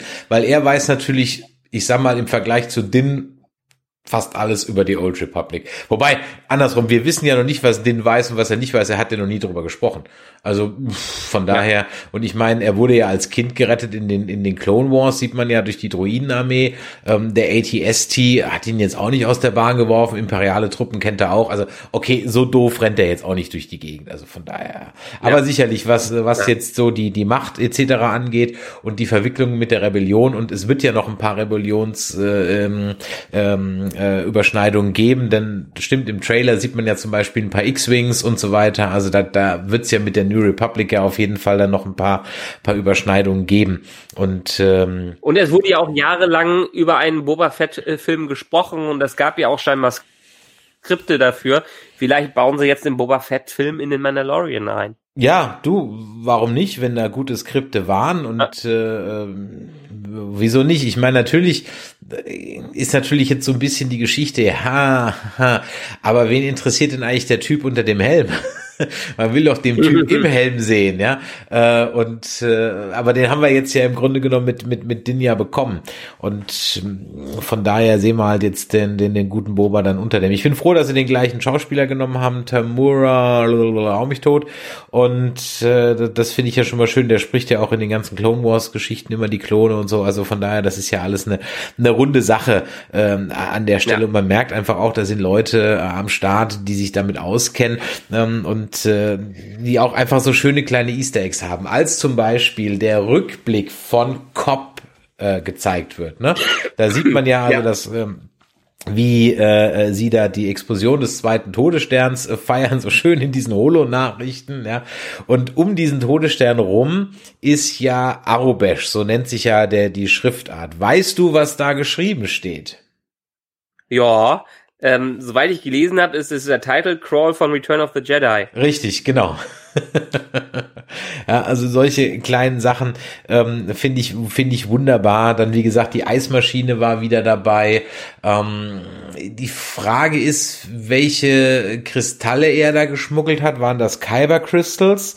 Ähm, das weiß ich jetzt ehrlich gesagt nicht genau. Ich glaube, es könnten Kyber Crystals gewesen sein. Also die Kristalle mit denen. War bestimmt die Lithium. Ja, oder es war die Lithium, wird in eine andere Galaxis gebracht. Ja, da wird's nämlich gerade. Ja, nein, das Schlimme ist, scheiße, Mann, es sieht wirklich aus wie die Lithium. Fuck, jetzt wo du es sagst. Scheiße, es sieht wirklich aus ja. wie die Lithium in Discovery. Och nee. Ah. Ja, wir sind ja, ich meine, wir sehen dann in einer der nächsten Folgen, wie äh, die Discovery über die äh, Hörst du auf, sag es nicht, sprich es nicht aus, sprich es nicht aus. Die hören hier zu und machen das noch. sprich es nicht aus, ja. Ja. ja. Ja, das sind, das sind so dumme Ideen, die, die, die treffen äh, bei CBS auf, auf fruchtbarem Boden. Ja auf fruchtbarem Boden. Deswegen, da sprich sowas ja, nicht müssen wir mal schauen. Vielleicht springt Kathleen Kennedy ja drauf an und brummt das dann noch dem John Favreau auf. Gehen wir fort mit der. Ähm, okay, Boa Fett wir abgehandelt. Wir sind gespannt, wie es weitergeht. Jetzt gehen wir noch mal ein bisschen zurück ähm, zu der Rest äh, der Geschichte. Also wir haben ja dann im Prinzip die Sache, dass sich also die Dorfbewohner mit den Indianern äh, hoch mit den Sandleuten verbünden und man dann gemeinsam äh, gegen äh, den Crate-Drachen dann also kämpft. Und das muss ich sagen, war bis auf eine kleine Stelle, die dann ein bisschen hm, äh, dick aufgetragen war, fand ich schon stark inszeniert und tricktechnisch mhm. astrein. Also ja. das da, da hat sich wirklich nichts eine Schwäche erlaubt. Gar nichts. Ja, ich fand schon ein klein wenig, also nicht bei dem Crate-Drachen, aber als sie so ein bisschen in äh, dieses Moss, Moss irgendwas reingefahren mhm. sind, mh, mm, da hatte ich schon das Gefühl, da sah man schon stark diesen Bildschirm, vor allen Dingen wie die Gebäude erweitert worden sind so ein bisschen, hatte ich das Gefühl, dass sich die da ein paar Schwächen geleistet haben. Aber alles, was dann mit den Crate-Drachen äh, waren, vor allen Dingen der Scope, den die da drin hatten, dieses winzige, also das würde man ja am liebsten auf einem riesigen Kino und auf einer riesigen Kino Kinoleinwand sehen, so riesig wie das da war mit der Höhle und mit den Tasken. Äh, das war ja schon wirklich episch inszeniert. Ja, absolut. Und äh, es war also auch so so so trotzdem so die diese kleinen Gags, also wie er dann das das das das eine Banter halt links liegen lässt und sich dann den armen Tasten schnappt, ja. Also das war war schon ja. Die die Regel der drei wurde hier übrigens reingebracht. Ach. Beim ersten Mal, als der Crate Drache dran kam, hat er einen Banter gefressen. Mhm. Ähm, beim zweiten Mal hat er einen Tasten gefressen mhm. und beim dritten Mal hat er aufgehört und ist, hat sich zurückgezogen. Am Ende alle gefressen, aber haben sie sehr schön subversiv die Regel der drei damit äh, reingenommen, um das filmisch. Denn ich meine, äh, das sind halt die typischen Tricks, die der Favro dann mit reinbringt. Ja, nein, das war auch so, auch so, das war wirklich einfach so, die klassischen Dorfbewohner kämpfen gegen den Drachen, ja, wie man sich das so, so, ja. so alten Fantasy-Filmen vorstellt und so weiter. Und das war auch wirklich in Ordnung. Und ich überlege die ganze Zeit, warum ich Discovery solche Dinge gnadenlos ankreiden würde und warum ich es bei Mandalorian nicht mache.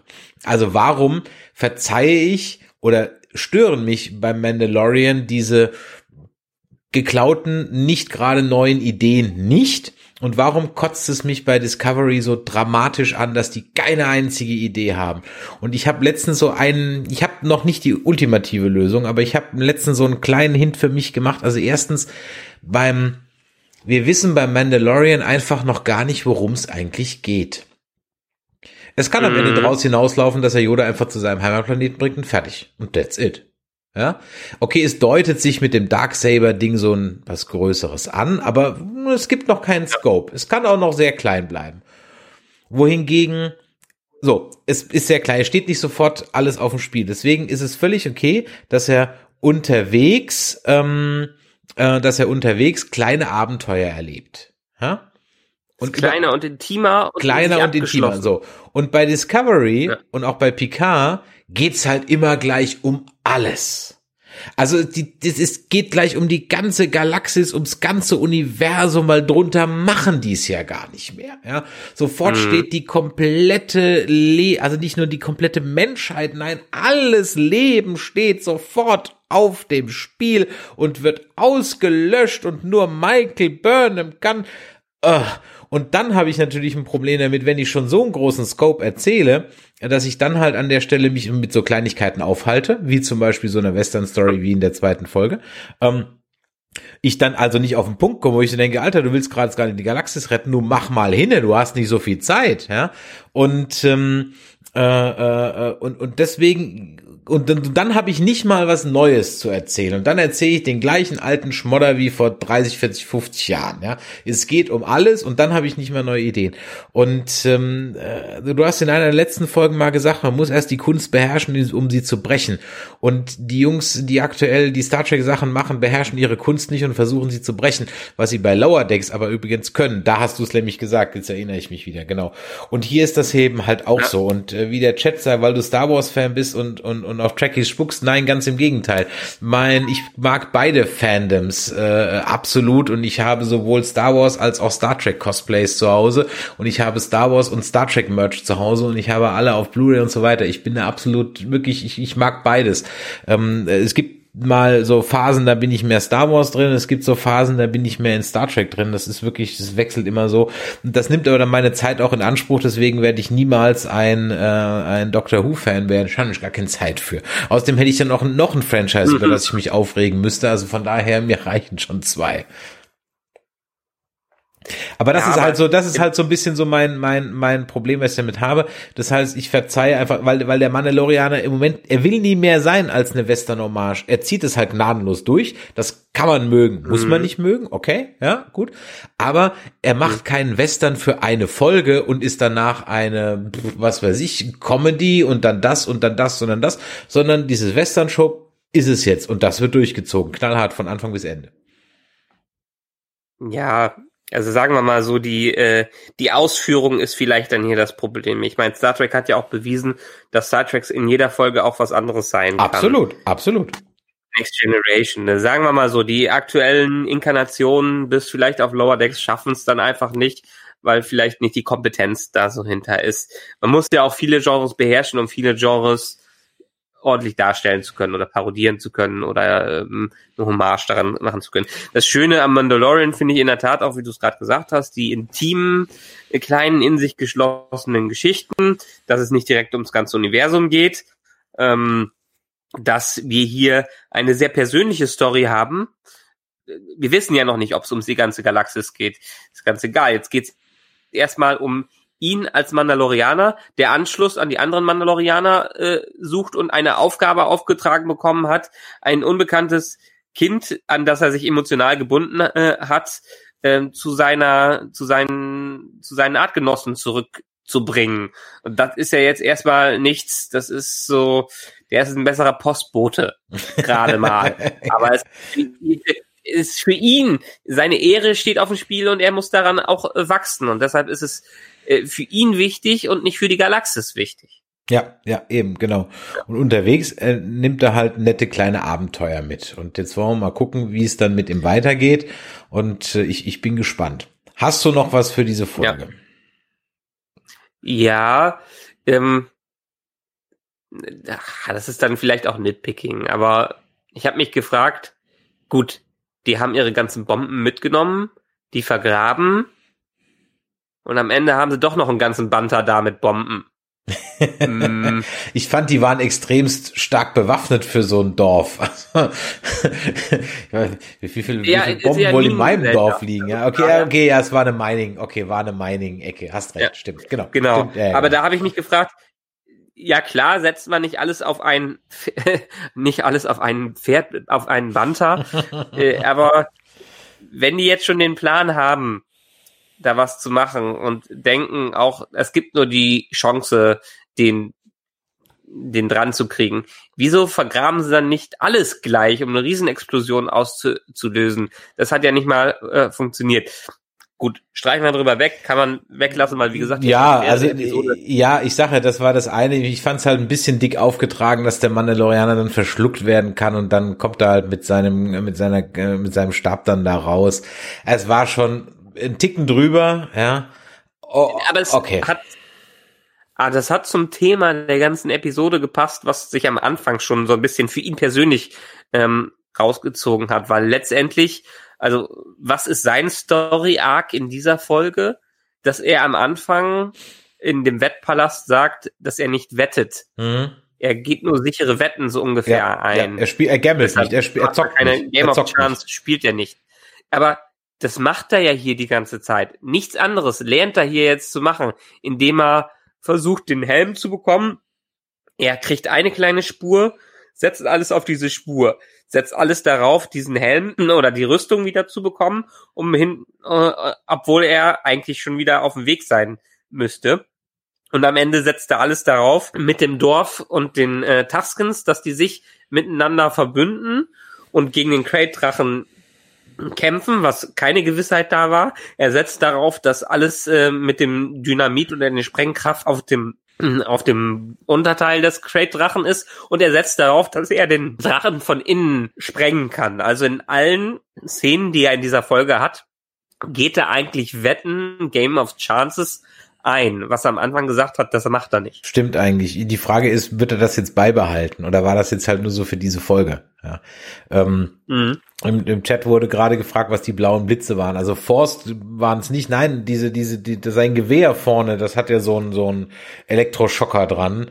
Und ähm, was mich viel eher gefragt hat, ist halt eben die Tatsache, dass äh, er ja nur teilweise durch den Beskar jetzt geschützt ist. Also und dafür, dass es dann auf einmal dieses, da habe ich auch ziemlich ziemlich überrascht geguckt, als dieser äh, dieser Crate-Drache auf einmal diese diese ätzende Säure dann da versprüht hat und alle so schwupps aufgelöst sind. Ähm, das war eigentlich eher so die Geschichte, mir gedacht, also Moment mal, wie er denn da drin? Aber ja, wie gesagt, ich fand das ein bisschen drüber.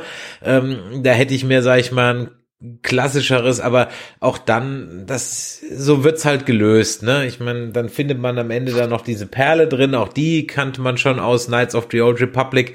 Ähm, da äh, kriegst du nämlich, wenn du die Quest mit dem Crate-Drachen machst und jetzt geht er einfach mal weg, aber ist egal, ich rede einfach weiter. rede ich halt gegen die Wand, ja. Ähm, äh, wenn du die Quest mit dem Crate-Drachen machst, dann bekommst du auch eine Perle ähm, am Ende und die kannst du eintauschen gegen äh, du kannst die entweder eintauschen, also die ist mega wertvoll, damit kannst du dir dann im Laden fast alles kaufen, ja, oder du kannst sie eintauschen gegen die Tusken Raider, gegen eine relativ normale Waffe oder ein bisschen was Besseres, hast aber dann im, äh, im weiteren Spielverlauf halt die Unterstützung von den Sandleuten, ja. Und äh, äh, okay. Ja.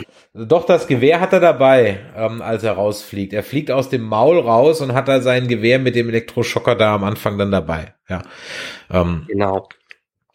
Ja. Was ist noch interessant in dieser Folge? Du hattest geschrieben, was ich auch gelesen habe, dass wir endlich mal ein paar tiefere Einblicke in die Taskenkultur bekommen, die ja im ursprünglichen Star Wars Universum in den Filmen eher die äh, bösen Wilden waren, also die Klischee-Wilden, mhm. wo wir jetzt ein bisschen mehr, ja auch passend zum Western, Einblicke in dieses indianische ja. Volk bekommen. Ja, ich fand es auch so schön, dass die Gaffi-Lanzen dazu benutzt werden, um die Zähne sauber zu machen. Es sind so, so, so, so kleine Details, ja, so kleine Details, die ich einfach wirklich äh, äh, herzallerliebst fand. Man hat wirklich noch nie so genau sich die, angucken können. Also natürlich habe ich auf Cons und so schon extremst gute Tasken-Cosplays gesehen und konnte mir die Kostüme da schon mal ein bisschen näher angucken. Aber jetzt hat man sie noch mal so schön äh, in Ruhe gesehen und konnte sich die also noch mal anschauen in, ähm, und, und so weiter. Da würde mich mal interessieren, ob das auch wieder ähm, Kostüme waren, die von irgendwelchen Kostümgruppen ausgeliehen wurden, wie die äh, Menge an Stormtrooper in der in der ersten Staffel, die ja auch dann fast alles äh, Five Hundred First Leute waren, weil die halt an der Stelle mhm. einfach die die äh, die besten Rüstungen haben. Ja, muss man mal mal mal, mal gucken. Also das fand ich wirklich ganz ganz äh, ganz ganz nice, äh, dass man da in diese in diese Kultur so ein bisschen bisschen. Ne? Man hat ja in Episode 3, 2 schon was davon gesehen, als äh, Anakin die er dann umbringt. Aber mehr dann, dann auch nicht. Da hat man zumindest schon mal so ein paar Kinder dann gesehen und so weiter. Die Kinder, even the younglings. Oh Gott. Und ähm, ja, also von daher, nö, das, das fand ich wirklich nice. Ich habe das die ganze Zeit gedacht, so, es kann nicht so warm sein auf Tatooine, weil die, die Dorfbewohner sind die ganze Zeit in so Winterklamotten rumgerannt. Ich habe alles, ja, ich habe so Fellmützen aufgehabt. So, okay, ja, gut, na gut, ist halt ein Sonnenschutz, ja, okay, so war es halt eben so. Naja, genau. Ansonsten, ähm, nö, also wie gesagt, es war für mich ein schöner kleiner Kurzfilm, den hier rüber mitgebracht haben. Die Atmosphäre, gerade das letzte Drittel, fand ich sehr beeindruckend inszeniert. Ähm, was mich aber weiterhin, wie gesagt, etwas gestört hat, ist, ähm, so viel Neues hat diese Episode nicht gebracht. Nein. Wir haben ein paar richtig. kleine Tipps bekommen, ähm, wieder auf den Weg, aber letztendlich wurde vieles neu verarbeitet, was wir auch schon in der ersten Staffel so hatten. Meine Hoffnung ist so ein bisschen für die nächsten Folgen, dass wir von dieser Formel etwas abweichen oder dass wir vielleicht mal andere Tropes sehen im Western-Genre und nicht, äh, dass Dorf was gerettet werden muss. Das fände ich schon ganz ja, was, nett. Was noch fehlt, ist der Wagentrack. Ne, was noch fehlt, ist der Wagentrack. Ja. ja. Der fehlt noch. Ja. Den hatten wir noch nicht. Das belagerte Vor, also das so das klassische belagerte Vor hatten wir auch noch nicht so in dem Sinne. Ähm, so ähnlich mit dem Dorf und dem ATST, aber es ist nicht so das klassische belagerte Dorf. Obwohl, das belagerte Dorf hatten wir schon. Äh, belagerte vor, das belagerte vor. Ja. Ähm, also so. wo, wo, wo, die Indianer dann so außen rumreiten, immer im Kreis, ja, um das Forum. Äh, das, das hatten wir äh, insofern noch nicht. Und die Kavallerie hatten wir jetzt, naja, gut, die Mandalorianer, die in der ersten Folge, so in, der, in der ersten Staffel eingegriffen haben, waren so ein bisschen wie die Kavallerie. Okay, da könnte es vielleicht noch was geben. Ähm, Eisenbahn fehlt noch, das Eisenbahn-Trope, ja, also der, der Fortschritt kommt in den Westen, das haben wir auch noch nicht gehabt. Und äh, gibt noch einige ähm, äh, Western-Dinge, die noch nicht durch sind. Vor allem auch so, was noch fehlt, sind so die Spätwestern, ja. Also wo man ja. dann äh, schon so, oder Western, die im Winter spielen, die auch immer gerne mal so, wo man raus aus der Prärie geht und mehr so in die Rockies rein. Ähm, das sind alles noch solche Geschichten, die, die noch ein bisschen fehlen. Ich glaube schon, dass man sich noch beim ein oder anderen Spaghetti-Western ein bisschen bedienen wird. Man wird diese Clint Eastwood-Geschichte beibehalten, was nicht schlimm ist, was wirklich überhaupt nicht schlimm ist, weil die Serie ja nie gesagt hat, sie will irgendwie was anderes sein. Ja?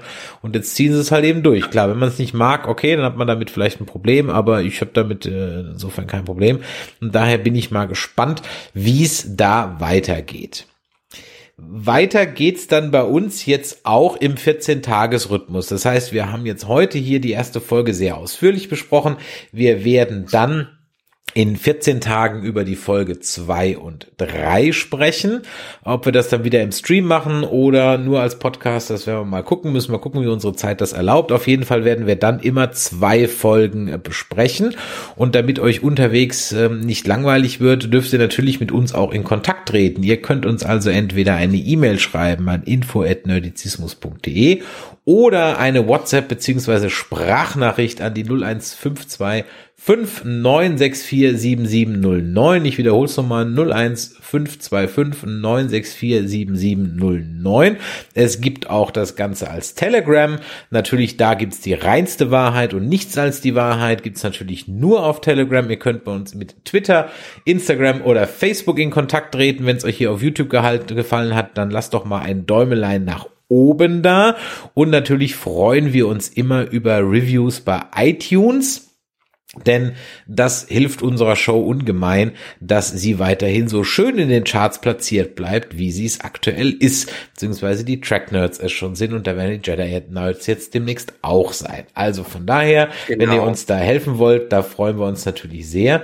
Und hast du schon ein Datum für die nächste äh, Mandalorian-Folge schon rausgehauen? Ich muss mal bei Twitter gucken, ich weiß es ja, gar nicht. Ja, also wir du? haben, äh, ja, also wir haben, was schön ist für unsere Hörer, die mal wissen wollen, was eigentlich bei uns abgeht, geht mal auf unsere Social Media Kanäle. Da haben wir jetzt zuletzt einen Redaktionsplan mal für den November geteilt. Ähm, wann wir denn mit welchen Folgen alle da sein werden. Und das nächste Mal mit dem Mandalorian sind wir am 17.11. könnt ihr uns hören. Wahrscheinlich einen Tag vorher wieder im Livestream hier. Genau, wahrscheinlich einen Tag vorher wieder im Livestream. Dann geht's also jetzt am Freitag bei uns weiter mit ähm, Andreas und mir, wenn wir über The Walking Dead World Beyond reden, über die Folgen 1 bis 5. Dann geht's nächsten Dienstag weiter mit Star Trek Discovery. Dann haben wir wieder Nerdquiz live auf Twitch. Dann kommt am 13. die nächste Gargoyles Folge raus. Dann haben wir noch einen Blogbeitrag von Nerdplay ähm, über Mental Health Geschichten. Ähm, dann geht's weiter am 17. Du hast recht mit Mandalorian und am 24. geht's dann wieder weiter mit Discovery. Also von daher jede Menge Nerdizismus im November. Zwischendrin gibt's bestimmt auch nochmal Livestreams oder noch den ein oder anderen äh, spontanen Cast. Das ist ja bei uns nie ausgeschlossen und äh, von daher freuen wir uns natürlich immer, wenn wir von euch hören und äh, wenn äh, ihr uns auch weiter verfolgt und teilt und euren Freunden äh, davon erzählt und so weiter. Und von daher wünschen wir euch jetzt in diesem Sinne eine Jote Nacht. Und wenn ihr es später gehört habt als Podcast, noch einen schönen Tag bei immer, was ihr getan habt. Und in diesem Sinne, bis zum nächsten Mal. Ciao. Tschüss.